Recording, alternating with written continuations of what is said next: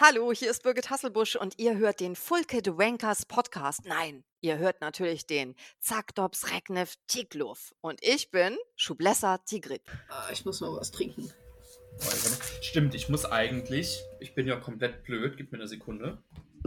Er holt jetzt das, sein Bidon raus, das er sich gekauft hat bei Rund um Köln. Wollen wir wetten? Ach, stimmt, äh, ja. Wäre eigentlich schon was für ein Cold Opener, wenn er gleich wirklich damit wiederkommt. Ah, weil. Wir müssen ja standardsmäßig, Lena, wir beide, wir müssen heute den Canyon Stricken. Lass mich raten, genau das habt ihr gerade, als ich weg war, gesagt. Ich habe ich hab gerade zu Brian gesagt, ich kann dir genau sagen, was er holt. Ich kann dir es genau sagen. Er holt jetzt das Bidon, das sich bei Rund um Köln gekauft hat. Genau, ich nehme einen tiefen Schluck aus meinem Canyon Stram Bidon und ich würde sagen, ja, damit ist die Vorbereitung dann auch abgeschlossen, ne?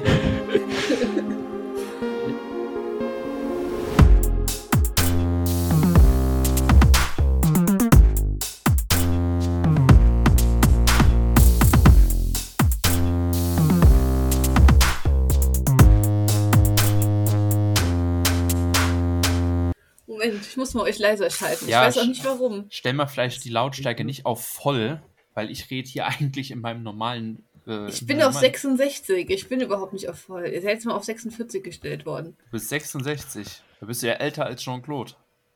Ja. Das wäre eigentlich noch gut, das wäre da. Ähm, haben die uns heute auch auf dem falschen Fuß erwischt, dass Jean-Claude einfach 60 wird? Bon anniversaire. Ja, genau. Herzlichen Glückwunsch zum Geburtstag, Jean-Claude. Ja, du wirst das zwar nicht hören, aber es ist das erste Mal seit 2009, dass dieser Satz wieder gesagt werden kann. Ähm, herzlich willkommen zum Preview der Tour de France Femme, obwohl die, glaube ich, 2009 gar nicht so gehießen hat. Ähm, nee, das war der Grand Bouclet Feminin International. Genau, so. Und damit hat sich auch schon äh, mein erster Gast heute selbst nochmal vorgestellt. Hier für euch am Mikrofon ist der liebe Tim und wen ihr jetzt auch schon mal gehört habt, ist die Lena. Hallo. Und natürlich haben wir auch noch den Brian dabei. Hallo. Genau, so, Brian darf, muss heute ausnahmsweise mal keine Rennnotizen vorlesen, weil das Rennen, das geht ja erst am Sonntag los. Ja, die Tour de France Femme, ähm, das größte Radrennen der Welt, gibt es jetzt auch exklusiv nochmal für die Frauen. Und ich würde sagen, ja, wie gesagt, das ist das erste Mal seit 2009, dass es nochmal gibt. Wie ist denn so die Vorfreude bei euch? Ja, sehr groß. Ja, also ich freue mich sehr, dass es wieder losgeht. Wir haben ja den Giro Donne als Grand Tour der Frauen, den es auch schon sehr, sehr lange gibt, mit äh, mehr oder weniger stetiger Übertragung. Aber der wird ja auch nicht von den Ausrichtern des Giro d'Italia der Männer gemacht, sondern es sind ja eigene Ausrichter. Und äh, deswegen gibt es da auch irgendwie immer wieder so ein bisschen Organisationsschwierigkeiten oder Übertragungsschwierigkeiten. Also letztes Jahr war ja so gut wie gar nichts und dann dieses Jahr gab es dann eine relativ anständige Übertragung. Aber es war halt auch immer schon so ein bisschen, ich sag mal, peinlich, dass die Tour de France äh, kein Frauenrennen hatte, jedenfalls meiner Meinung nach. Brian, wie sieht es bei dir aus? Schon, schon Spannung da? Ja, eigentlich schon. Vor allem, weil ich glaube, dadurch viel mehr Leute noch zum Frauenradsport finden würden, als es jetzt normalerweise ist, weil die auch zum Beispiel, äh, sie müsste auch auf One übertragen werden. Von daher findet das vielleicht auch nochmal eine breitere Öffentlichkeit auch in Deutschland und generell dem Frauenradsport sollte es einen Boost geben, weil jetzt Leute halt durch die Tote France schon angestachelt sein sollten bei den Männern. Und die jetzt einfach noch eine Lust haben, nochmal so eine Woche Frauen zu gucken, statt wie sonst in so ein Sommerloch zu fallen, das nach der Tour de France entsteht. Äh, Freue mich eigentlich schon sehr drauf, ja. Ja, genau so ist es ja. Also die, die ASO, die hatte jetzt mit Marion Ruß auch ein sehr prominentes Gesicht ähm, an die Spitze dieser Bewegung gesetzt, um halt dann auch nochmal die Tour zu organisieren. Und wir können halt schon sagen, so, äh, wir haben in den letzten Jahren eine ganz schöne Entwicklung im Frauenradsport gesehen mit nochmal Einführung von Frauen Paris-Roubaix. Ähm, oder auch zum Beispiel jetzt äh, gerade in Richtung hier Flanders Classics, wo es dann auch nochmal in die Richtung Equal Pay geht, gibt es ja inzwischen auch sehr viele positive Entwicklungen. Und ja, jetzt ist das so nochmal das, das erste Highlight. Ähm, ich glaube, ich, ich kann das da, was ihr sagt, sehr gut nachvollziehen. Dass ähm, natürlich jetzt quasi, jetzt bekommt man auf die äh, Tour de France der Männer quasi noch das, noch eine Kirsche mit auf die Torte gepackt mit einem, ähm, mit einer Woche Bonus, wobei man halt natürlich auch nochmal sagen muss, dass diese, ähm, natürlich besteht diese Verbindung zwischen den beiden Rennen, aber trotzdem natürlich die Tour de France der Frauen ist an sich auch nochmal ein einzelnes sehr wichtiges Rennen im Frauenrennkalender. Ähm, aber ja, ich würde sagen, ähm, wollen wir einfach mal ins Renngeschehen einsteigen oder wollt ihr dazu noch irgendwas sagen? Ich wäre dafür direkt einzusteigen. Sehr gut. Dann ähm, Genau, kommen wir mal zum, zu den technischen Details. Ähm, wir haben äh, das Etappenrennen besteht aus acht einzelnen Etappen, sind also, glaube ich, zwei weniger wie beim ähm, Giro Donne, wenn ich das richtig in Erinnerung habe. Ja, und es ist so ein bisschen für jeden was dabei. Wir haben ein paar Etappen für die Sprinter, wir haben so ein bisschen was, was in die Klassikerrichtung geht und das Ganze schließt sich dann mit zwei sehr schönen Bergetappen in den Vogesen äh, ja, ab. Wie würdet ihr sagen, ist das so für eine erste Frauentour eine sehr schöne Streckenwahl oder hättet ihr euch vielleicht ein bisschen was Größeres, mehr spezielle Strecken oder so gewünscht? Wie, wie seht ihr das so? Also mir gefällt der Parcours sehr gut, den sie gewählt haben, auch die Etappen, dass wir halt tatsächlich für fast jeden Fahrerinnen-Typ was dabei haben. Das Einzige, was fehlt, ist ein Zeitfahren. Das wäre eigentlich schön, wenn das auch noch da gewesen wäre. Hätte man auch vielleicht als Prolog netterweise noch einbauen können. Aber insgesamt gefällt mir das ganz gut. Also wir haben für die Sprinter was, wir haben für die Sprinteurinnen was und dann ähm, die Bergetappen gefallen mir auch sehr gut. Auch was ich ganz gut finde, ist, dass wir die Berge ganz am Ende haben, sodass wir dann die Entscheidung ums gelbe Trikot halt auch einfach erst am Ende haben. Das finde ich ganz gut. Genau. Ähm, wir wissen natürlich auch, ähm, wir lesen ja immer ganz fleißig auf Twitter mit und wissen dann natürlich auch, dass jetzt gerade durch die Tour, weil halt auch nochmal sehr viele neue Leute den Radsport im Allgemeinen kennengelernt haben, aber halt natürlich dort vor allem erstmal im, im Männerradsport hängen geblieben sind, was ja auch so ein bisschen klar ist, weil die ähm, einfach die Medienresonanz viel größer ist. Ich meine, guck mal, wir können jetzt die Männer Tour de France auch nochmal im öffentlich-rechtlichen Fernsehen sehen ähm, wo dann halt natürlich auch wie bei anderen Sportarten nochmal viele Leute neu dazukommen. Und weil wir wissen, dass uns vielleicht auch trotzdem von den etwas etablierteren Radsportfans einige zuhören, die vielleicht nicht so tief im Frauenradsport drin sind, haben wir gedacht, okay, wenn wir heute durch die Etappen durchgehen, nutzen wir das auch, um vielleicht nochmal das, Fahrer, äh, das Fahrerinnenfeld nochmal ein bisschen vorzustellen. Und deshalb würde ich sagen, steigen wir einfach mal ähm, direkt in der ersten Etappe ein. Die ist ja am Sonntag in Paris auf dem schönen, schon bekannten Parcours rund über die Champs-Élysées. Ähm, und natürlich wissen wir so, das ist sonst auch bei der Tour de France der Männer eine klassische Sprintetappe mit dem, mit dem Rundkurs rund um den Arc de Triomphe. Und natürlich wird das dann bei den Frauen auch genauso sein, dass es da auf die Sprinter ankommt. Und ich würde sagen, Lena, du hast dir ja ganz viele Notizen gemacht. Ähm, mit wem kann man denn bei solchen Etappen vor allem rechnen? Genau, also du hast ja schon gesagt, ähm, wir haben den Rundkurs, den wir kennen, also Start Paris Tour Eiffel und dann äh, ich auf der Champs-Élysées und dann geht es einfach mal ganz häufig im Kreis. Wir haben 82 Kilometer und das ist halt einfach eine klassische Sprinter-Etappe, wie wir sie kennen. Also wie wir sie auch am Ende von den Männerrennen kennen, nur dass man sich das äh, Stell dich ein mit Champagner und dem ganzen Spaß, was am Ende der Männertour meistens erfolgt, spart und ähm, stattdessen einfach Rundkurs macht mit richtig schönen Rennen. Also für mich ist das eigentlich nur eine Möglichkeit für den Massensprint. Und ähm, da sehe ich äh, vor allem die Namen Lorena Wiebes vorne. Und zu Lorena Wiebes, wer die noch nicht kennt, das ist dieses Jahr die absolute Sprinterkönigin. Also die, die hat eigentlich gefühlt dieses, dieses Jahr jeden Sprint gewonnen, an dem sie teilgenommen hat. Und die, die sie nicht gewonnen hatte, da hatte sie ein Mechanical, wofür irgendwas gebrochen ist oder wo irgendwas anderes war. Und ähm, also die wird diese Tour auf jeden Fall einen Etappensieg einfahren, wenn nicht gar mehrere. Also ansonsten würde, wäre ich mehr als überrascht, genau. Die fährt für das Team DSM. Mit deutscher ähm, Anfahrerin. da kannst du gerne gleich drauf eingehen. Und ähm, bei den Rennen, die sie dieses Jahr gewonnen hat, ähm, wo es auch äh, bei den Männern Rennen gibt, ähm, so dass es vielleicht den Leuten auch von den Namen her was sagt, das Gelde Prix, Nucare Kors und die Ronde van Drenthe. Also da gibt es auch äquivalente Rennen bei den Frauen und die hat sie zum Beispiel dieses Jahr schon gewonnen. Und sie ist auch erst 23 Jahre alt, also Megatalent. Genau. Brian, natürlich so, wir wissen, Lorena Wiebes ist momentan die Top-Sprinterin. Das heißt aber natürlich nicht, dass sie die einzige Sprinterin ist, bei der man, ähm, ja, die man bei dieser Etappe ins Auge fassen sollte. Wie sieht denn so noch das Feld rum um Wiebes drumherum aus? Also die größten Konkurrentinnen für Wiebes dürften Elisa Balsamo von Trexiger Fredo und Marianne Voss sein, der Jumbo Fisma die beide bei dem zuletzt gefahrenen Giro Donner auch eine Etappe gewinnen konnten. Foster, glaube ich, sogar zwei. und dementsprechend sind die zumindest schon mal in einer ganz guten Form. In so ganz flachen Sprints weiß ich aber nicht, ob ich ihnen zutrauen würde, sie zu schlagen. Wenn wir jetzt noch weitere Favoriten nennen wollen, so Chiara Consoni zum Beispiel noch von Wildcard Travel, Travel Service, äh, Emma Norsgaard von Movistar kann in Sprints ganz gut sein. Oder Emma Bjerg inzwischen, Entschuldigung. Nee, die, nee, die, nee, tatsächlich geht die, ähm, nutzt die weiter den Namen Norsgaard äh, in den Rennen. Also die ist jetzt Emma Norsgaard Bjerg und ähm, ihr Mann äh, nutzt auch Norsgaard Berg als Namen, aber er nutzt weiterhin Berg und sie weiterhin Norsgaard. Das hat am Anfang der Saison für sehr viel Verwirrung gesorgt. Okay, gut. Und dann hatte ich mir noch aufgeschrieben Rakele Barbieri von Live Racing und äh, natürlich Lotto Kopecki von SD Works, die habe ich jetzt ganz vergessen, ähm, als größte Favoritinnen für Massensprints und vor allem dann halt auch auf der Champs-Élysées.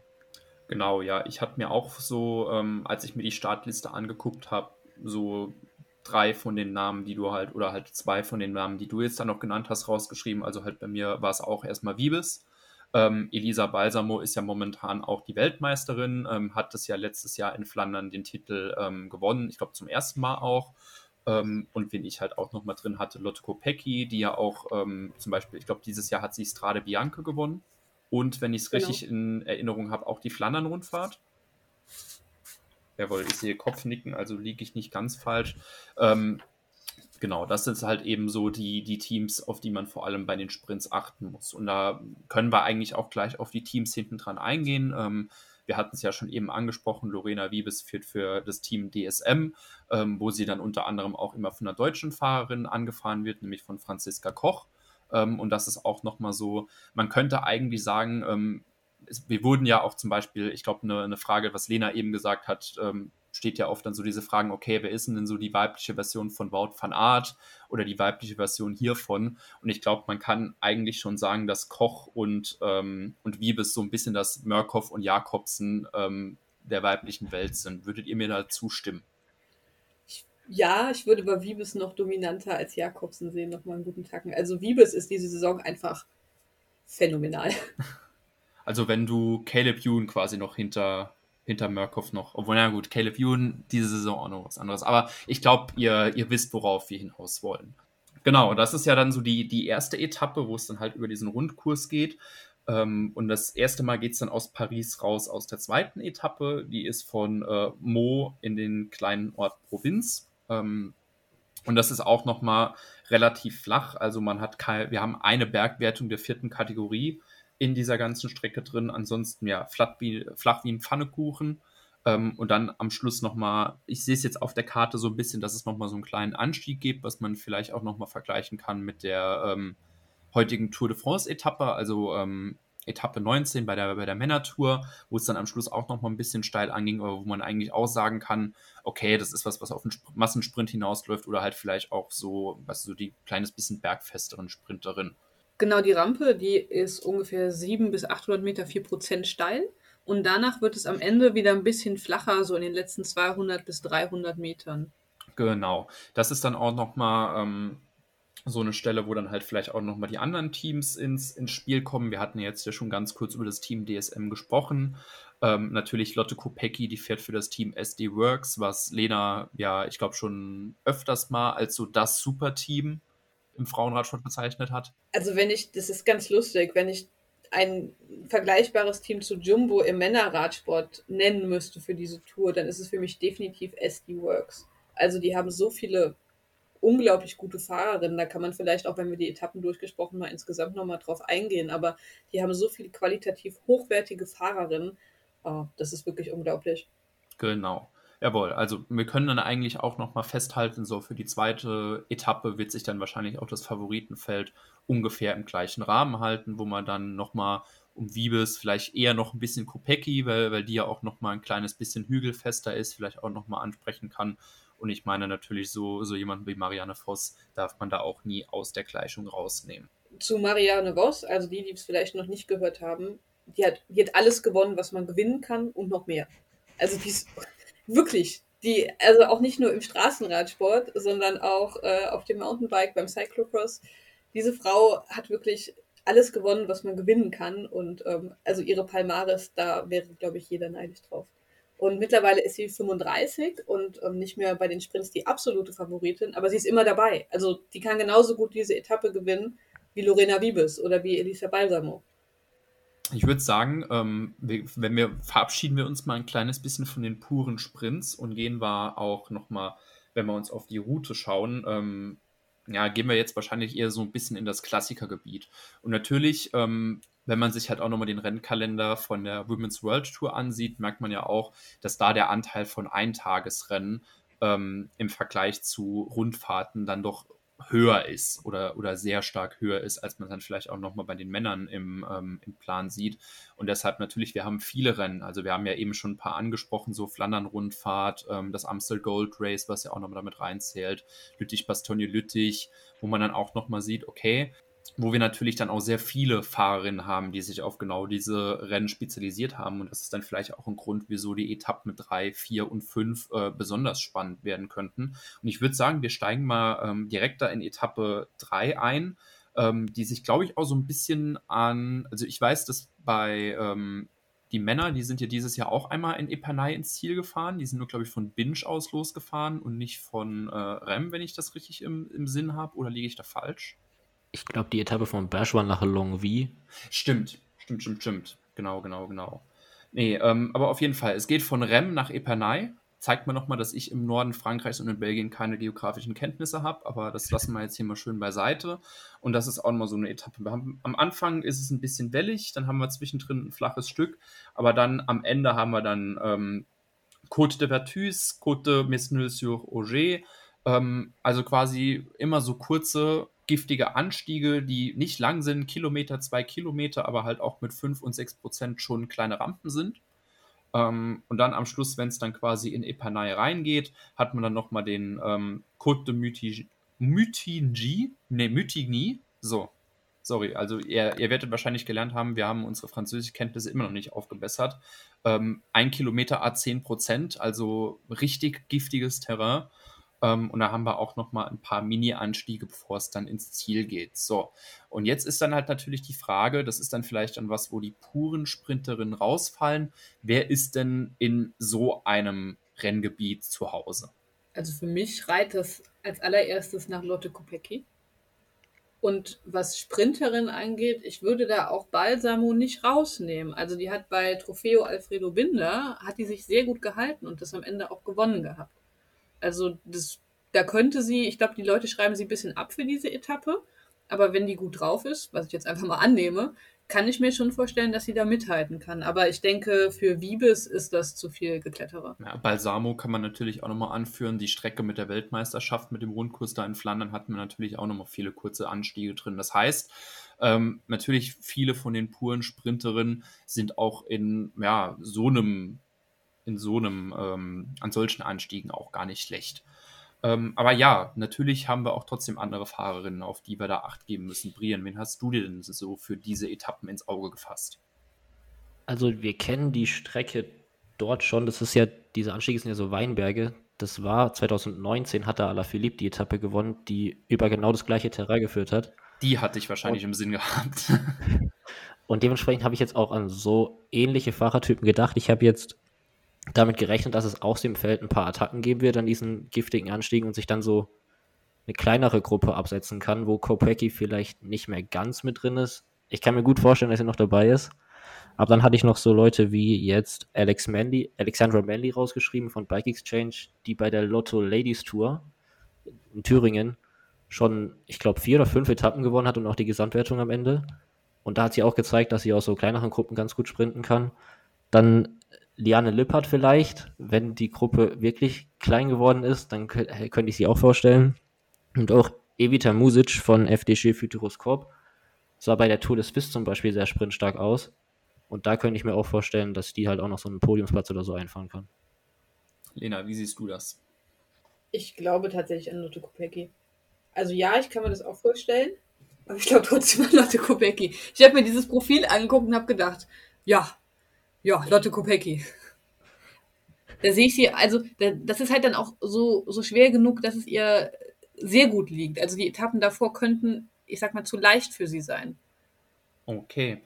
Ähm, ja, damit hätten wir die dritte Etappe eigentlich auch schon mal so ein bisschen durch. Ich muss halt auch sagen, das ist wahrscheinlich noch die, die von den Klassiker-Etappen noch so am nächsten eigentlich an einem Sprint dran ist. Und dann können wir eigentlich mal zur ähm, vierten Etappe vorgehen, weil das geht jetzt schon noch mal eher in so ein Gebiet rein. Okay, da haben wir jetzt auch noch mal mehr Anstiege, die dann auch schon in der dritten Kategorie liegen, ähm, die dann auch mal ein kleines bisschen länger sind ähm, so ein bisschen, ja, ich, ich wenn, wenn wir es mit anderen Rennen vergleichen, so die vierte Etappe von Treu nach äh, Bar-sur-Aube, das ist für mich so ein bisschen das Amstel Gold Race dieser Tour.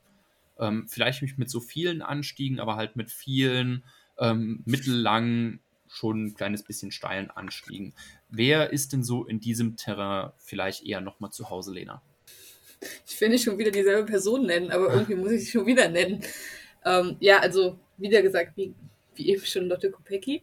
Ähm, bei der vierten Etappe finde ich noch ganz interessant, wir haben da einen zwölf Kilometer langen Gravel-Abschnitt. Also jetzt nicht dieses ganz harte Gravel, sondern das ist dieses, ähm, die, die, diese, diese Blanchiment, also dieser, dieser weiße. Dieser, hm? Dieses Paris, äh, Paris Tour. Genau, Weinberg. genau. Ja, genau das. Und das ist in der Etappe auch drin. Ähm, also ich glaube jetzt nicht, dass das mega schwierig wird oder dass das DGC-Fahrer irgendwie in Bedrängnis bringen könnte. Das ist jetzt nicht so was vergleichbar mit, mit Pavé-Abschnitten, aber ähm, ja, Fahrer, die sich Offroad gut auskennen, ähm, für die könnte das auch eventuell etwas sein. Brian, wen siehst du da sonst noch mit guten Chancen auf einen Etappensieg? Ich wollte jetzt eigentlich auch Lotto Kopecki sagen Vor allem, weil ich auch, ich habe mir aufgeschrieben zuerst Mini Strade Bianche, weil das sind halt vier von diesen Schotterausstücken und da sind die meisten auch ansteigend davon. Es gibt, glaube ich, eine Abfahrt darin. Ähm, und sonst, ja, es, es sind ähnliche Fahrertypen wie am Vortag, würde ich sagen. Auch wenn die Anstiege jetzt vielleicht nicht ganz so steil sind wie davor und dafür mehr. Wodurch sich das Feld vielleicht nochmal ein bisschen verkleinern sollte, auch weil halt natürlich auf so Schotterstraßen nochmal mehr die Gefahr von Platten besteht und auch generell Felder halt durch Positionskämpfe davor schon öfter auf, ausgeteilt werden. Und dann vielleicht wieder so Leute wie, wenn FDJ hat jetzt vier, fünf starke Fahrerinnen, die ich auf so einem Terrain ganz gut finde, dann wieder Evita Music. Oder ich hatte jetzt auch überlegt, ob ich Katarzyna Niviadoma dazuzählen würde zu den Kandidatinnen. Aber ich glaube, dafür ist die letzte Steigung zu weit vom Ziel weg, als dass sie das dann durchhalten könnte, um als Solistin zu gewinnen. Und im Sprint sehe ich sie nicht stark genug gegen die Reste der Gruppe, die dann auch dabei sind. Was ich bei Livia Dommer auch schwierig finde, ist, diese Saison läuft es noch nicht so gut. Also die ist eine richtig gute Fahrerin und war auch in den letzten Jahren mega krass. Ich habe mir auch aufgeschrieben, was sie alles gewonnen hatte, damit ich es hier sagen kann. Und in meiner ganzen Zettelwut ähm, finde ich es natürlich nicht auf einmal. Ich habe ja wirklich ungefähr, damit ihr das euch anhört, ich habe ja ungefähr fünf oder vier Zettel vor mir liegen und drehe sie gerade alle um, weil ich sie beidseitig beschrieben habe. Hier habe ich sie. Äh, genau. Äh, genau, die hat ähm, Alfredo Binder zum Beispiel gewonnen, die Women's Tour auch schon gewonnen und auch das Amstel Gold Race. Aber diese Saison ist es noch nicht so gut gelaufen tatsächlich. Es wäre jetzt für mich unerwartet, wenn sie hier ähm, siegen würde. Ja, Nivia Dommer fährt ja auch für das ähm, einzige deutsche World Tour Team, das es in der Women's World Tour gibt, für Canyon SRAM. Ähm, wie ihr ja wahrscheinlich schon am Anfang gehört habt, die ähm, treuer Sponsor der äh, Bidons, aus, aus dem ich gerade trinke. Ähm, nehmen wir nehme ich tatsächlich kurz noch einen Schluck. Ja, aber ähm, ich glaube, Brian, du hattest gerade eben gesagt, dass diese Etappe so ein bisschen für dich das Strade Bianche ähm, dieser Tour ist. Und da finde ich, da, da gibt es halt vielleicht auch nochmal ein paar andere Namen, die wir in den Fokus setzen können. Wer mir zum Beispiel aufgefallen ist, ähm, wer auch im Team von Dotto Kopecki fährt bei SD Works, ist Ashley Mulman-Pasio ähm, aus Südafrika der dann vielleicht so eine Etappe auch nochmal liegen könnte. Oder geht das Ganze geht vielleicht dann auch nochmal ins, ähm, ins Gebiet einer anderen Fahrer für FDG Nouvelle Aquitaine Futuroscope. Ähm, das muss ich auch gerade überhaupt nicht ablesen, nämlich äh, Cecile Ludwig. Ja, die haben einen neuen Namen, aber ich glaube, haben die nicht jetzt einen Suez drin? Also FDG. Ja, ja die heißen FDG Suez Futuroscope. Gut, alles klar. Ähm, ihr seht natürlich so, ähm, ich glaube, Radsportteams und lange Sponsornamen im Team drin ist, glaube ich, auch nochmal ein ganz alter Hut. Ich möchte nur an Antrone Hopper. Antroni Drone Hopper Giocattoli. Genau, möchte ich nur noch mal erinnern. Die haben uns ja während des Giros ganz viel Spaß bereitet. Aber ja, das könnte vielleicht halt auch nochmal ähm, ein Gebiet für sie sein. Sie ist ja auch momentan nochmal auf dem Aufwärtstrend, ähm, ist ja auch vor ein paar Wochen erst dänische Meisterin geworden. Deshalb, das ist auch nochmal jemand, den man da vielleicht ins Auge fassen könnte. So, Etappe 5 ähm, wird dann von den Bergen her nochmal ein bisschen weniger, ähm, wo man dann nur zwei ähm, Anstiege der vierten Kategorie drin hat und wo ich persönlich sagen würde, das könnte vielleicht auch eher nochmal auf den Sprint rauslaufen.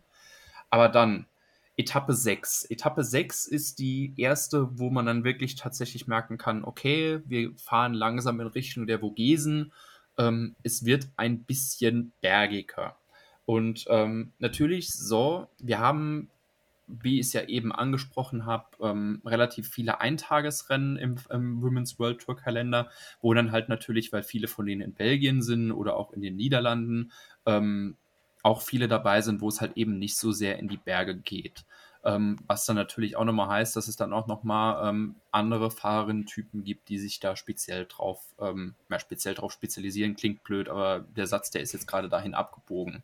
Ähm, wen seht ihr so in diesem Terrain vielleicht dann doch nochmal ein bisschen weiter vorne, wenn diese klassischen Klassikerfahrerinnen vielleicht dann doch nochmal abgehangen werden?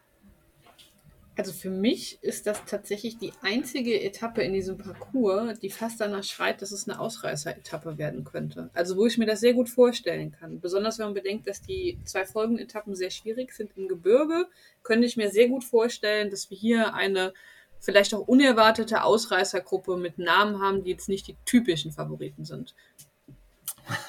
Dann fordere ich euch mal ein bisschen heraus, wer könnte denn aus so einer Etappe ausreißen? Marlen Reusser. Marlen Reusser, Schweizerin, ähm, glaube ich, sonst auch noch bekannt als äh, sehr starke Zeitfahrerin, ähm, die dann vielleicht auch noch mal was versuchen wird, weil für sie ja kein Zeitfahren da ist. Fährt auch für das Team ST Works. Ähm, wir hatten ja angesprochen, der, der, äh, der Superteam-Status dieses Teams. Aber ähm, ja, also ihr sagt wirklich, das wird tatsächlich so eine Ausreißer-Etappe. Ich kann ja mal kurz die Etappe so ein bisschen durchlesen. Also wir haben am Anfang erst einen Anstieg von 7,3 Kilometern auf 2,5 Prozent. Ähm, dann ist es eigentlich nochmal relativ wellig. Wir haben einen Anstieg der vierten und dritten Kategorie, dann nochmal eine längere Abfahrt und dann haben wir eigentlich auch nochmal zwei Anstiege. Ähm, den einen vier Kilometer mit zweieinhalb Prozent und dann quasi einmal umgedreht zweieinhalb Kilometer a vier Prozent. Also ist das für euch wirklich so das Terrain, wo man sagt, okay, ähm, weil ganz ehrlich, ich sehe auf den vorderen Etappen vielleicht eher weniger, dass man schon wirklich große Abstände im GC hat. Natürlich auf solchen ähm, Etappen kann immer mal jemand, der vielleicht da Ambitionen hat, weiter zurückfallen. Aber denkt ihr, dass da schon so große Unterschiede sein werden, dass, da, dass man da wirklich da Leute getrost in, äh, ins Break schicken kann? Also die Frage ist ja, wer geht da ins Break und vor wem haben unsere GC-Kandidatinnen tatsächlich Angst, dass sie die in den richtigen Bergen nicht abhängen könnten. Und ähm, eine Annemiek von Fleuten, ich nenne jetzt den Namen einfach mal, meine absolute Favoritin für diese Tour und wahrscheinlich die absolute Favoritin von äh, jedem für diese Tour, kann sehr viele Leute sehr stark in Grund und Boden fahren, wenn die Berge einmal richtig kommen. Und äh, deswegen glaube ich, dass sie damit eher weniger ein Problem haben würde. Okay, also schreiben wir uns auf, Etappe 6 Break.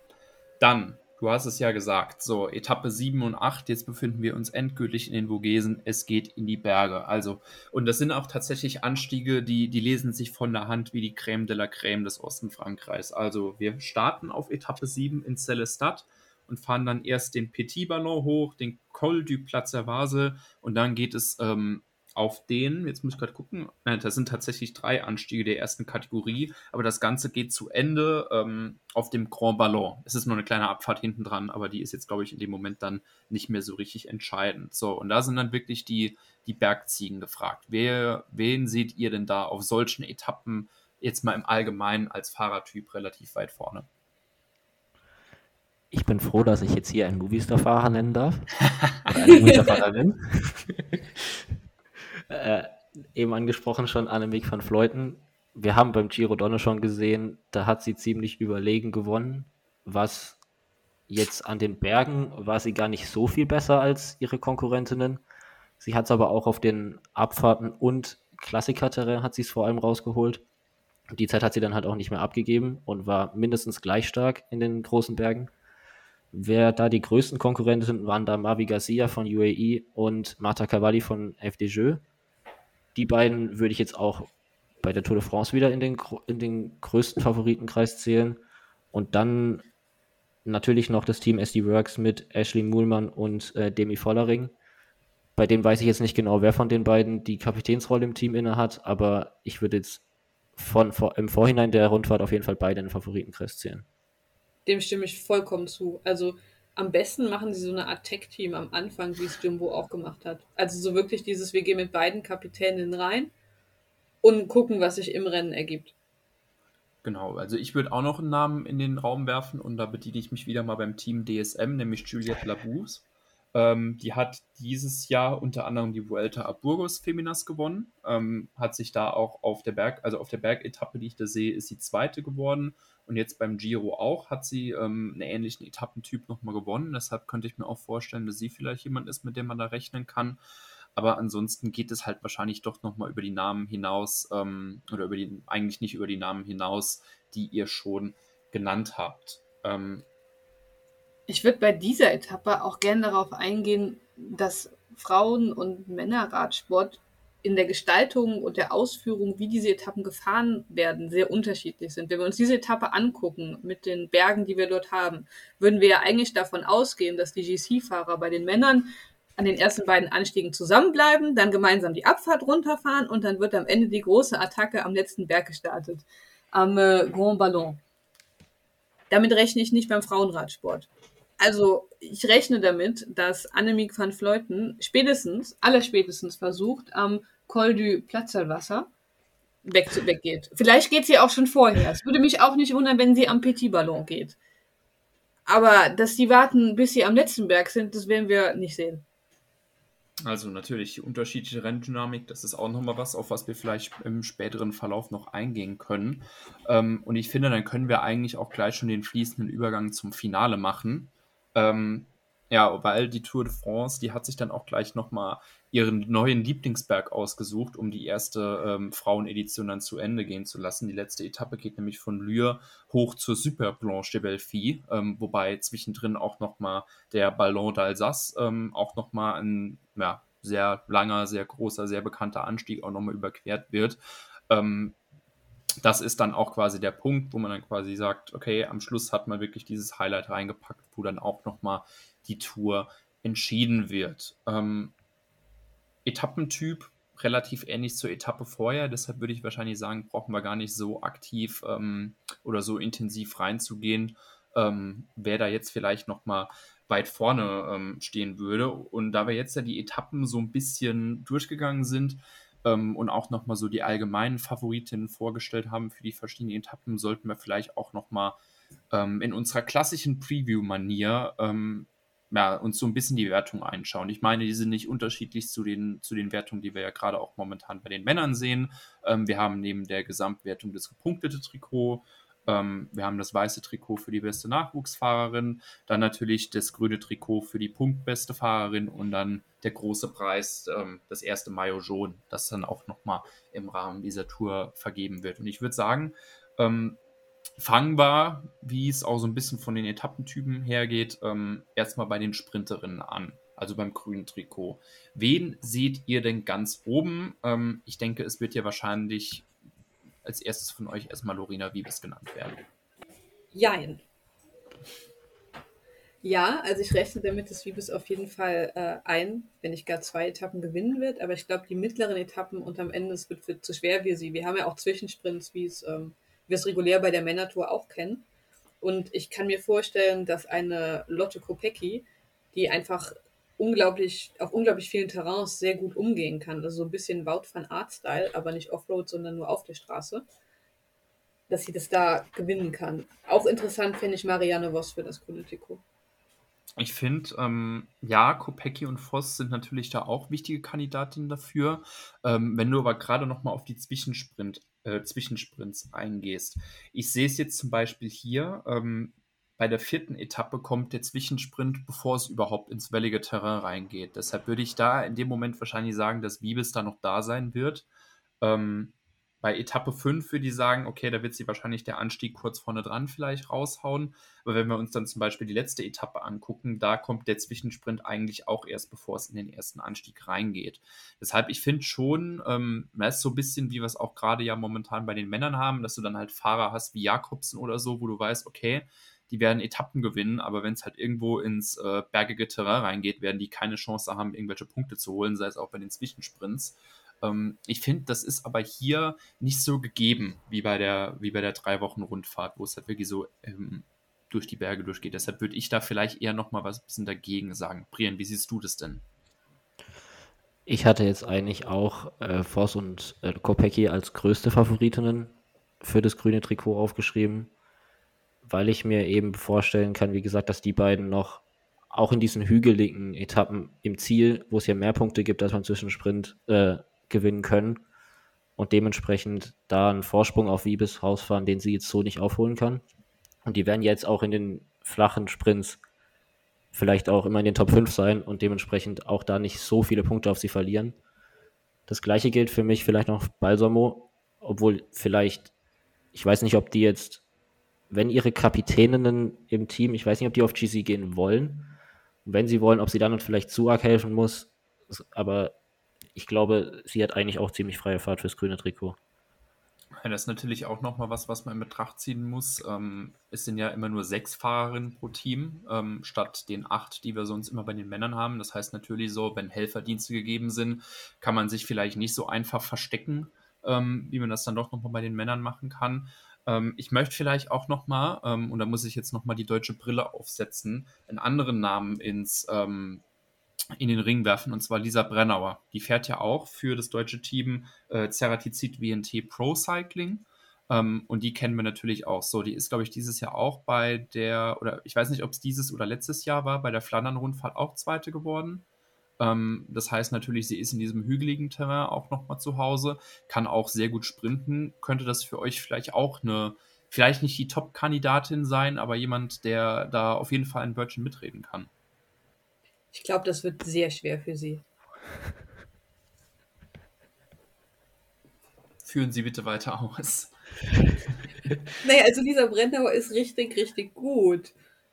Aber ich sehe die anderen halt einfach nochmal weiter vor. Also so eine Lotte, ich sehe sie halt, ich sehe sie halt nicht mithalten mit einer Lotte Kopecki. Okay. Also Auch mit einer Marianne Voss. Also das, das stelle ich mir einfach sehr, sehr schwierig vor. Könnte sie dann vielleicht jemand sein, der dann doch eher nochmal auf einen Etappensieg geht? kann ich mir gut vorstellen, dass sie das auf jeden Fall probieren wird. Okay. Ähm, also wir sagen, legen wir uns, glaube ich, so gemeinsam fest, ähm, Kopecki und Voss sind auf jeden Fall die, die ähm, über gute Punktzahlen bei den Sprintfinishes und über die Zwischensprints ähm, ja, quasi ihren Angriffs aufs grüne Trikot starten werden, wobei sich Wiebes wahrscheinlich dann doch eher nochmal auf die klassischen Sprintfinals konzentrieren wird. Dann ähm, Natürlich, wir haben ein sehr breites etabliertes Feld und weil es halt auch nochmal die erste Tour de France Femme ist, ist es ja wirklich so, dass sich die großen Namen hier äh, die Klinke in die Hand geben. Wer ist vielleicht jemand für euch, der im Moment sehr stark unterm Radar fliegt, aber der doch nochmal für eine Überraschung gut sein könnte? Wen habt ihr da so auf dem Zettel? Paulina Royakas. Paulina Royakas, die fährt ähm, auch für Canyon SRAM. Wieso denkst du, dass sie für eine Überraschung sorgen wird? Also die hat äh, Durango Durango gewonnen und die wurde Dritte bei der Tour de Suisse und auch Zweite bei Izulia.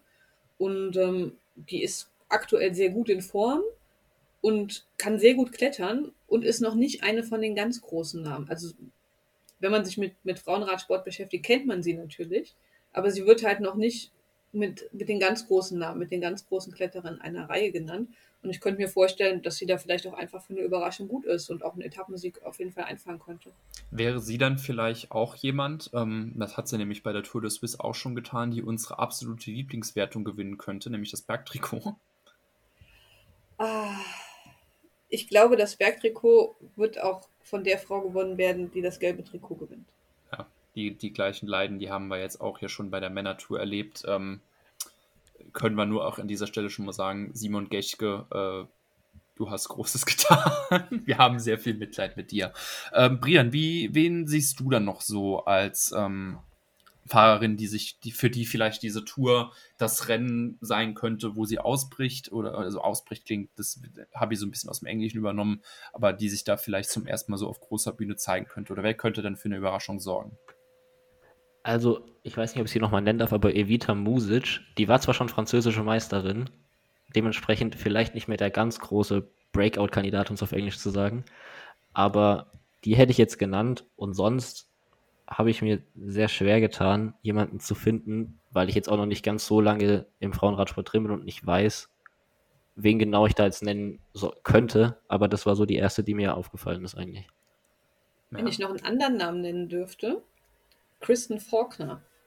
Die ist relativ spät erst zum Radsport gekommen, praktisch auf dem zweiten Weg und ist jetzt 29 Jahre und ist die Tour de Suisse unglaublich gut gefahren und auch beim Giro d'Onne unglaublich gut gefahren. Und dann ist sie da auch noch gestürzt und hat dann plötzlich ganz viel Zeit verloren gehabt in der Etappe. Und also Etappen, zum Beispiel diese, ich habe doch diese Ausreißer-Etappe genannt. Das könnten, die ist auch eine unglaublich gute Zeitfahrerin. Also das könnte ich mir auch sehr gut vorstellen. Also Kristen Faulkner-Sieg wäre auch ziemlich der wäre auch, wär auch hätte Bock drauf. Das wäre geil. Ich möchte die Chance dann auch mal noch nutzen, um ähm, mal noch ein bisschen mit einem Team zu schimpfen, das wir eigentlich dieses Jahr sehr stark ins Herz gewonnen haben. Ähm, ich glaube, Lena kann sich schon halb denken, auf wen ich ansprechen möchte, äh, nämlich auf unsere lieben Kolleginnen und Kollegen von Human Powered Health. Ähm, ganz prominent natürlich das Team, wo unser Wunsch-Podcast-Gast Mieke Kröger fährt. Ähm, jetzt fragt ihr euch wahrscheinlich, wieso muss ich schimpfen? Die nehmen Mieke Kröger nicht zur Tour de France Femme mit. Ähm, deswegen sind wir ganz böse. Ähm, und das wird wahrscheinlich auch auf Twitter noch ordentlich diskutiert werden. Aber ähm, da ist tatsächlich auch nochmal, wo ähm, wir wollen jetzt natürlich nicht nur, nicht nur hier motzen, aber das ist dann auch nochmal ähm, das Team, wo ich vielleicht auch nochmal eine Überraschung sehe, weil die sind ja dieses Jahr auch schon bei mehreren großen Rennen mitgefahren und das, das mir da am meisten im Sinn geblieben ist, ist die Tour of Britain, wo man sie sehr aktiv im Break gesehen hat. Und deshalb möchte ich vielleicht doch nochmal den Namen Lily Williams nach vorne packen. Ähm, auch nochmal in Gedanken mit dieser Break-Etappe. Ähm, ähm, die hat ja auch einen ziemlich guten Sprint, natürlich jetzt nicht auf dem Level von einer Kopecki, Wiebes etc. Aber du bei diesen Rennen, bei diesen Massensprints, wo die dabei waren, ist sie dann auch immer mal öfters mal in die Top 10 gefahren oder hat zumindest halt mal auch in, im vorderen Teil der Gruppe gefinisht. Ähm, deshalb ist vielleicht auch noch mal jemand, den man, den man ins Auge fassen könnte. Ähm, wobei ich mich natürlich sehr mehr freuen würde, wenn wir sagen können, Mieke Kröger fährt mit und gewinnt alle Flachetappen. Aber naja, das ist ein anderes Thema ähm, sprechen wir vielleicht nochmal an anderer Stelle drüber. Die, die ganze, die ganze Super Planche de Béfi wäre voll mit irgendwelchen Deutschen gewesen, die irgendwelchen Quatsch gemacht hätten. Ja, da hätten wahrscheinlich alle nur geschrien, schalten, Mieke, schalte. ich ich habe es einfach schon vor Augen, so diese, also das ist ja relativ grenznah mhm. und wie einfach zig verrückte Deutsche, die sich vorher nur auf Twitter kannten und fünf ihrer Freunde mitbringen, dahin fahren Vielleicht, vielleicht, vielleicht hat die ASO einfach gesagt, die dürft die Mieke Kröger nicht mitbringen, äh, sonst, wird, sonst, sonst wird das zu wild. Sicherheitsrisiko. Sicherheitsrisiko. nee, äh, ja, also ich hoffe natürlich, dass wir sehr viele deutsche Fans da sehen. Ähm, einfach auch nur, weil es halt nochmal zeigt, dass Frauenradsport auch in Deutschland ein Riesenpotenzial hat. Aber ich möchte dann auch nochmal einen anderen Namen in den Ring werfen, der ist schon mehrmals gefallen. Ähm, und der vor allem für die letzten beiden Etappen, und zwar Liane Lippert. Ähm, es ist ja so ein bisschen, Liane Lippert hat dieses Jahr ähm, irgendwie ein Abo auf Podestplätze, aber nicht den ganz oben, ähm, sondern so auf zweite, dritte Plätze, wenn ich an zum Beispiel ans Amstel, ans Amstel Gold Race zurückdenke. Aber sie ähm, hat dann ja tatsächlich ihren ersten Saisonsieg geholt dieses Jahr ähm, oder erst vor ein paar Wochen bei den deutschen Meisterschaften. Und da muss ich halt tatsächlich auch nochmal sagen, wie sie da die Berge hoch und dann gerade am Schluss auch nochmal den kahlen Asten hochgefahren ist. Ähm, ist das was, wo, oder ist sie eine Fahrerin, wo ich mir sage, okay, ähm, sie könnte mit den Großen vielleicht dann auch nochmal an diesen Bergen mithalten. Und auch wenn ich sie vielleicht nicht für GC ganz vorne sehe, ähm, vielleicht so ein Etappensieg auf der siebten oder achten Etappe würde sie vielleicht doch mal einkreisen. Habe ich da nochmal zu sehr die deutsche Brille auf? Hat da die ARDisierung ähm, von mir zu stark fortgeschritten oder wie seht ihr das? man merkt, drei, drei Wochen Tour. Ähm, ich habe ja immer zwischen Eurosport und ARD geswitcht und es hat einige Effekte auf mich gehabt. Also ich glaube, der größte Nachteil, den Liane Lippert hat, ist, dass das Team, in dem sie ist, halt sehr viel für Lorena Wiebes fahren wird. Also die Helferinnen sind halt der Sprintzug für Wiebes und die werden auch dafür sorgen, dass Wiebes die Berge halt auch einfach mit hochkommen muss. Also wir hatten das ja schon so ein bisschen genannt, ähm, hier Quickstep-Style und ich, da hat sie auch einfach nicht viel Hilfe am Berg, auf die die andere Teams dann ähm, den Bergfahrerinnen leisten könnten. Das kommt dann nochmal negativ praktisch hinzu. Und ähm, also ich fände, ich bin irgendwie die ganze Saison schon am sagen, irgendwann muss doch der Wiebes-Sieg kommen, irgendwann muss doch der Wiebes-Sieg kommen. Und wenn er bei der Tour de France Femme kommen würde, wäre das einfach unglaublich geil. Aber ich, ich rechne eigentlich leider nicht damit. Ich, na, oder Brian, was, was willst du dazu sagen? Ich weiß nicht, sie ist, glaube ich, auch nicht mal als Kapitänin für die Berge in ihrem Team generell, weil da ist es Juliette Labou, die auf GC fahren soll und die ja selbst wenn sie noch dabei ist, müsste sie halt die unterstützen. Und dann kann ich mir wirklich nicht vorstellen, dass sie dann noch um Etappensiege mitfahren kann. Weil, wie gesagt, die anderen Fahrerinnen werden alle bei Wiebes bleiben müssen und dann bleiben vielleicht nur noch die beiden übrig. Und Labu kann halt auch noch weiß gewinnen. Also Labu ist eine, also es gibt gar nicht so viele Fahrerinnen, die tatsächlich eine realistische Chance haben, das weiße Trikot zu gewinnen. Aber Labu ist eine davon. Und ich kann mir vorstellen, dass Team DSM so die Order rausgibt, das weiße Trikot und definitiv Sprintsiege für Wiebes und wenn es das Grüne auch noch wird, richtig geil. Also können wir uns aus, aus deutscher Sicht wahrscheinlich nochmal auf, auf eine ähnliche Tour vorbereiten, wie wir sie jetzt gerade bei den Männern gesehen haben. Ähm, hier wird man nochmal gleich pessimistisch gezeichnet. Ähm, nee, aber ich finde, damit haben wir ähm, die deutsche Brille ein bisschen sauber gemacht. Wir haben uns die Sprinterinnen angeguckt und jetzt auch auf die Fahrerinnen, die so ein bisschen überraschen könnten ähm, wenden wir uns dem großen Preis zu, dem Mayo Jaune, der Gesamtwertung der GC. Wen, wen seht ihr vorne? Und ich glaube, ich kann einen Namen vorweggehen. Gibt es eigentlich eine andere Favoritin außer Annemiek van Fleuten? Ich wollte Brian den Vortritt lassen, aber ich kann auch anfangen. Nee, ich weißt du was? Nein sagen. Jetzt... Und das wäre zu wenig gewesen. um, ähm, also meine absolute Favoritin ist Annemiek van Fleuten. Also, also wirklich absolute Favoritin.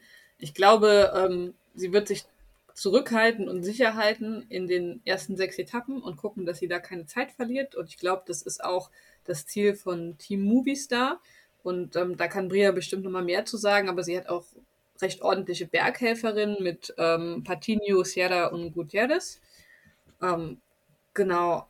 Wen ich halt interessant finde, ist halt, was SD Works macht. Die sind halt Team, also qualitativ sind Wollering und Mulman Pasio im Gebirge, nee, würde ich nicht ganz so hoch einschätzen wie Van Fleuten, aber die können ja praktisch so ein bisschen Jumbo-Style versuchen, mit Annemiek van Fleuten zu spielen und auch versuchen, die Anfangsetappen hart zu machen, also praktisch die ersten sechs Etappen und gucken, ob sie da vielleicht irgendwie dafür sorgen können, dass Van Fleuten ein paar, ein bisschen, ein bisschen was verliert oder so. Das finde ich ganz interessant das sind so für mich die großen Favoriten. Und Cavalli kann ich mir auf jeden Fall auch noch auf dem Podium vorstellen. Ja. Brian, wie siehst du das? Also Van Fleuten als Top-Favoritin würde ich unterschreiben. Und dahinter die genannten Namen vielleicht noch Marvi Garcia hinzufügen, die jetzt beim Giro Donne auch auf dem Podium gelandet ist als Dritte. Bei Elisa Longo Borghini bin ich mir nicht sicher, ob die Berge am Ende vielleicht zu schwer sind, als dass sie noch im GC nach vorne fahren kann aber sonst wäre sie auch noch so eine Kandidatin gewesen. Und bei FDG Futuroskop gibt es halt vier Fahrerinnen, die ich vom Klettertechnischen ganz gut fände und die dann so eine ähnliche Sache probieren müssten, aus meiner Sicht wie SD Works, mit Marta Cavalli als große Kandidatin und dahinter halt Utrup Ludwig, äh, Music und auch Grace Brown noch, die alle vielleicht so mit Attacken schon mal an Michael Floyd unter Druck setzen könnten. Und dann haben wir ja schon Juliette Labou angesprochen. Und ich weiß nicht, ob es zu abwegig ist, aber Christine Faulkner, ich kann mir auch vorstellen, dass sie in den, im GC ganz gut abschneiden könnte. Sie hat mit Amanda Spratt auch noch eine ganz gute Bergfahrerin an ihrer Seite im Team. Und wenn die jetzt nicht auf den ersten Etappen zu viel Zeit verliert, kann ich mir auch vorstellen, dass sie am Ende in den Top 15 landet. Ich habe ein bisschen Angst um FDJ. Weil ich finde, wir haben das häufiger gesehen, diese Saison schon, dass sie auf die schwächere Fahrerin gesetzt haben. Also Cecile Utrup-Ludwig ist eine grandiose Fahrerin und auch eine meiner liebsten Fahrerinnen im Peloton. Aber ich finde, Marta Cavalli ist dieses Jahr einfach nochmal ein bisschen einen Tacken besser. Und zum Beispiel beim Trofeo Alfredo Binder, den Elisa Balsamo gewonnen hat, ähm, sind sie für Ludwig gefahren. Und ähm, ich glaube, wenn sie, ja, ich weiß es nicht. Also ich habe die Angst, dass sie sich nicht entscheiden können. Und am Ende wird es dann gar keiner so ein bisschen bei FDJ. Das fände ich furchtbar schade, weil die haben unglaublich talentierte Fahrerinnen. Ja, es ist natürlich für FDJ auch nochmal ein besonderes Rennen, französisches Team ähm, auf französischem Boden. Ja, ich meine, die haben aber auch natürlich nochmal sehr starke Fahrerinnen dabei. Ähm, müssen wir schauen. Jetzt muss ich tatsächlich, wenn wir den, wenn wir den Movie-Star-Fan ja auch noch hier haben, äh, wer gewinnt denn eigentlich die Teamwertung? Movistar. nee, wahrscheinlich nicht. Äh, ja, ich kann mir vorstellen, dass SD Works die Teamwertung gewinnt. Oder halt FDJ, wenn sie wirklich versuchen, die bestmögliche Platzierung für viele Fahrerinnen rauszuholen. Aber Movistar ist natürlich eine spanische Mannschaft und da ist es wichtig. Also, gut, dann haben wir das auch abgehakt. So, die Movistar-Wertung ist vergeben. Ähm, ich meine, man hat es ja bei euch schon mal ein bisschen raushören können, aber ich möchte jetzt mal eure GC-Picks haben. Wer gewinnt diese Tour de France Femme? Wer darf sich nach der Super Blanche de Belfi das gelbe Trikot zum letzten Mal überstreifen? Lena, wie sieht es bei dir aus? Annemiek van Fleuten. Rian, was sagst du? Annemiek van Fleuten. Gut, da hänge ich mich dran. Da sind wir uns alle ziemlich einig. ähm, Jetzt möchte ich euch tatsächlich noch etwas entlocken. Ähm, und zwar eure Hot Takes. Was sind eure Hot Takes für diese Tour de France Femme? Ich hoffe natürlich, dass ihr die äh, brav und fleißig vorbereitet habt. Ähm, wer, wer von euch beiden möchte denn beginnen? Da lasse ich Brian den Vortritt, dann kann ich noch ein bisschen nachdenken, weil ich habe das selbstverständlich nicht vorbereitet. äh, also mein Hot Take, den ich mir jetzt überlegt habe vorher dran, war, Lorena Wiebes gewinnt keine Etappe. Und äh, vor allem, weil auf der Champs-Élysées vielleicht dadurch, dass es nur sechs Fahrerinnen pro Team sind, das Rennen nicht ganz so gut kontrolliert werden kann und dann nicht unbedingt das ganze Feld ankommt. Also wie gesagt, das ist ein Hot Take. ich glaube nicht, dass es so enden wird. Und auf den Etappen danach wird es vielleicht auf der zweiten Etappe die ansteigende, ansteigende Zielgerade da bis 300 Meter vor Ziel zu schwer für sie und Balsamo kann gegen sie gewinnen. Und auf den folgenden Etappen kann DSM das Feld nicht ganz zusammenhalten. Und dementsprechend war das das, was ich mir überlegt habe. Lena, hattest, hast du dir jetzt einen schönen Hot Take überlegen können? Ich weiß gar nicht, wie hot der ist, aber also ich rechne nicht so richtig damit, aber ich könnte es mir irgendwo vorstellen, dass Elisa Balsamo grün gewinnt. Also wenn ihr Team sich komplett hinter Balsamo stellt und sie kann auch eigentlich ganz gut klettern. Also Sie wäre jetzt nicht meine absolute Favoritin, aber über, komplett überraschen würde es mich auch nicht. Aber so hot ist er auch nicht. Deswegen rede ich gerade und denke darüber nach, ob ich einen hotteren in meinem Kopf habe und scheitere. Okay, dann. Oh, oh, oh Annemiek van Fleuten stürzt einmal bei der Abfahrt, Minimum. Okay. Das ist aber nicht hot. Das ist nicht nee, hot. Das ist, hot. Das ist auch nicht hot. Das ist, äh, ja, Garen Thomas Level, oder was? Also die Abfahrt ist tatsächlich das, was ihr am wenigsten. Es ist nicht, dass sie nicht abfahren kann, aber sie überschätzt ihre Fähigkeit abzufahren, würde ich glaube ich sagen. Und wenn dann vorne jemand fährt, der das richtig gut kann, die das richtig gut kann, und dann geht sie halt dann mit und dann, ähm, ja. Da muss sie sich wieder bei ihrer Mutter entschuldigen. okay, dann möchte ich euch noch meinen Hot Take sagen, weil ähm, wir haben ja jetzt schon mehrmals über Marianne Voss gesprochen. Ähm, und bei der letztjährigen Tour war ja ganz groß dieses Thema, ja, Mark Cavendish zieht mit Eddie Merckx bei den meisten Tour de France Etappensiegen gleich. Ähm, Marianne Voss hatte da jetzt natürlich ganz viele Jahre keine Zeit, um sich an die dran zu hängen und musste natürlich sehr viel Aufholarbeit äh, betreiben. Und deshalb ist mein Hot Take, dass Marianne Voss die ersten drei Etappen alle gewinnt. Ist der hitzig, ist der hot oder denkt ihr, Nee, ist doch Ich finde es jetzt auch nicht unrealistisch. Also es würde mich überraschen. Es ist wie mein Balsamo-Take, würde ich sagen. Also ich würde sagen, okay. es würde mich überraschen, aber nicht wirklich. Dann mache ich ihn noch hotter. Die vierte nimmt sie auch noch. Oh. Also Marianne Voss gewinnt die ersten vier Etappen, ist mein Hot Take. Ähm, weil ich sehe da jetzt tatsächlich, natürlich sind auch auf der vierten Etappe ein paar Berge drin, wo sie vielleicht strugglen könnte, aber ich sag dir, ähm, Die ist ja aus dem Giro Donne raus, weil sie Corona hatte und hat deshalb jetzt nur noch mehr Zeit gehabt, um sich intensiv auf, auf diese Tour zu vorzubereiten. Die gewinnt die ersten vier Etappen. Oder weißt du was? Die fünfte gleich noch hinterher. Also Mama das Paket voll, Voss gewinnt die ersten fünf Etappen. Ähm, ich glaube, dieser Hot Take, der sollte dann auch ordentlich Hitze äh, behalten. Ja, damit hätten wir es. Ich würde sagen, ähm, wir haben euch einen guten Einblick auf die, ähm, auf die ja, wieder auferstandene Tour de France Femme gegeben. Ähm, natürlich müssen wir auch nochmal im Gedanken behalten. Wir haben heute natürlich auch ähm, versucht, euch das Ganze so ein bisschen auszuerklären ähm, oder halt auch vor allem auch die Leute mitzunehmen, die vielleicht sonst nicht so viel mit dem Frauenradsport zu tun haben. Ähm, aber ja, freuen wir uns auf acht sehr schöne Tage. Und gibt es noch irgendwas, was ihr zu dieser Tour de France Femme noch zu sagen habt? Ich wurde aufgefordert, jemanden in diesem Podcast zu grüßen. Also Janis, ich habe dich jetzt gegrüßt. Wenn du den nicht zu Ende gehört hast, dann bin ich sauer. Okay. Ähm, ist Janis zufälligerweise Mitglied der B2A-Klasse aus Weiningen? Aus Weiningen? Bestimmt. Nee, nee, der, der ist der Mitglied der B2A-Klasse von Ammersee. Ah, interesting. Brian, was willst du noch irgendetwas noch, äh, noch den Leuten bitte auf den Weg geben? Movistar wird eine Grand Tour gewinnen. Also, ihr werdet Brian wahrscheinlich die, letzten, die nächsten Tage in Feierlaune erleben. Ich möchte euch noch was ganz Wichtiges mit auf den Weg geben. Äh, guckt euch die Rennen an. Ne? Watch, Hashtag WatchTheFam, ähm, ganz wichtig. Guckt euch die Rennen an. Ähm, es ist, wenn ihr, ich meine, ihr seid ja jetzt drei Wochen mit ähm, Männerradsport bei der, bei der Tour und mit ähm, sich wiederholenden Motiven gequält worden. Wenn ihr mal eine komplett andere Renndynamik erleben wollt, ähm, mit einem komplett neuen Fahrerfeld und auch vielleicht nochmal neue Fahrerinnen kennenlernen möchtet, wo ihr sagt, ah, guck mal, die finde ich doch eigentlich auch super cool, die kann man schön supporten, dann schaut die Rennen. Ähm, auf der Sportschau oder auch für ähm, in öffentlich-rechtlichen gibt es sie online auf sportschau.de.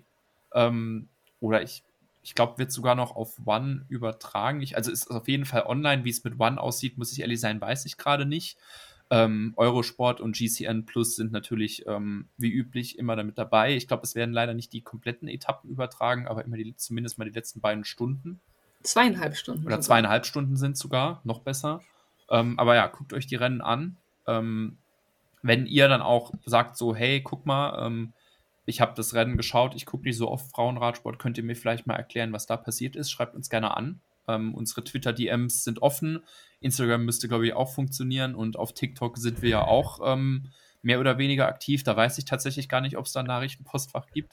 Aber doch, ja, doch, das gibt's. Uh, also hier haben wir unsere TikTok-Expertin nochmal gleich mit an Bord. Schreibt, wenn ihr Fragen habt, schreibt uns gerne. Ähm, wir gucken dann, ob wir sie in einem euch zu genügendem Maße beantworten können. Auf äh, One kommentiert auch Lisa Klein mit, habe ich heute gelesen. Ah, cool. Wir hatten es ja schon ein bisschen vermutet, weil sie nicht mitgefahren hat und ja natürlich nur der SR ähm, verantwortlich ist. Sehr schön. Also. Florian Nass, genau. Lisa Klein und Florian Nass. Florian Nass oder was Florian Kurz? Ich meine, ich hätte kurz gelesen. Nee, Florian Nass. Ah, sehr Florian Nass. Sehr gut. Oder? Dann wissen wir ja auch nochmal, dass auf jeden Fall genug über die deutschen Fahrerinnen gesprochen werden wird. So, dann würde ich sagen, ähm, verabschieden wir uns. Ich bedanke mich ganz herzlich bei der lieben Lena. Ich bedanke mich bei dir, Tim. Und ich bedanke mich ganz herzlich beim lieben Brian. Tschüss. Ja, ist halt jetzt so ein bisschen blöd, weil ich kann halt leider nicht sagen, dass Emo Buchmann gelb gewinnt, weil das tatsächlich die einzige Grand Tour ist, bei der er auf keinen Fall eine Chance hat, gelb zu gewinnen. Aber ähm, ja, dann sage ich immer, Lisa Brennauer holt gelb und äh, verabschiede mich von euch. Tschüss.